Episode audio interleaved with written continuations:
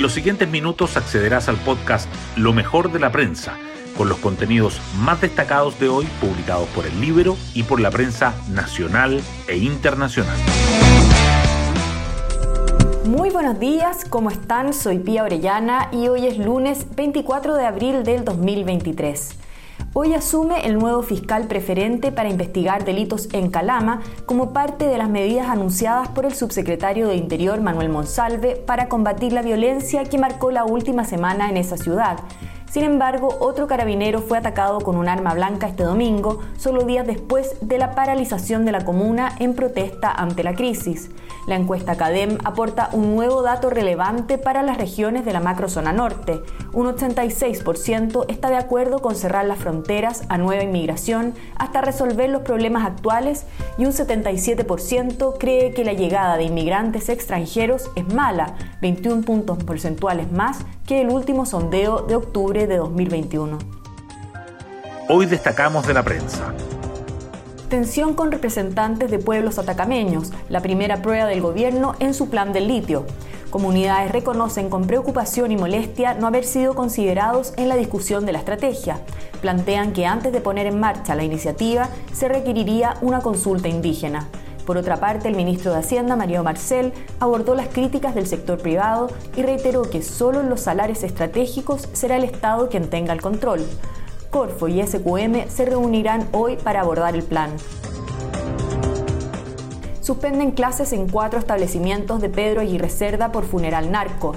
El alcalde Luis Astudillo denunció que desde el viernes los fuegos artificiales y las balaceras no han cesado en la población Lovalledor por un funeral narco criticó que su comuna no fuese incluida en el plan Calles sin Violencia. Renovación del estado de excepción será la primera tarea de Elizalde en el Congreso. La prórroga 22 de la medida, que cumplirá un año de vigencia en el gobierno de Boric, es el primer punto de la tabla de mañana en la Cámara. Hay expectativas de si el nuevo ministro de las Express podrá sumar algo más de apoyo de aprueba dignidad. Elizalde participará hoy en su primer comité político. También tiene previsto un desayuno con el oficialismo y una ronda de reuniones con la oposición. Visas laborales suben 10% en el primer trimestre. Entre enero y marzo se entregaron 26.944 permisos a extranjeros para trabajar en Chile, un alza de 9,7% frente a igual periodo de 2022, según cifras del Servicio Nacional de Migraciones.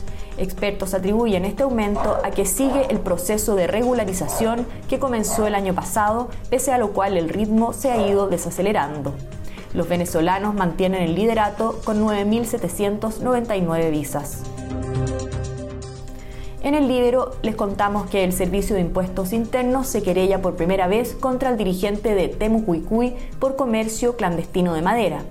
El órgano presentó una querella en contra del vocero Mijael Carbones por delitos tributarios y por comercio irregular y clandestino de madera.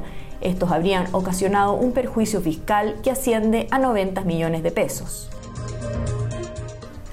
El secretario ejecutivo del Plan de Reactivación Educativa, Joaquín Walker, afirma que el CIMSE es muy importante y nos permitirá identificar el estado de aprendizajes dijo que el test rendido por alumnos de cuarto básico y segundo medio en noviembre pasado permite sacar conclusiones a nivel nacional de manera estandarizada y resguardando una aplicación homogénea.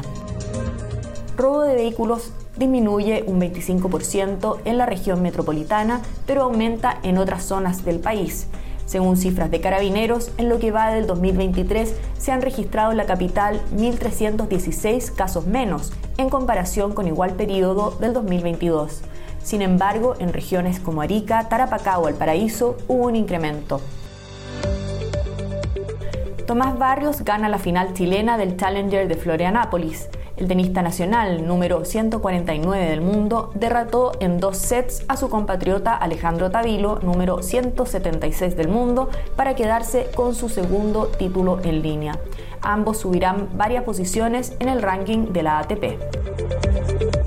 Y así llegamos al final de este podcast donde revisamos lo mejor de la prensa. Me despido, espero que tengan un gran inicio de semana. Que estén muy bien.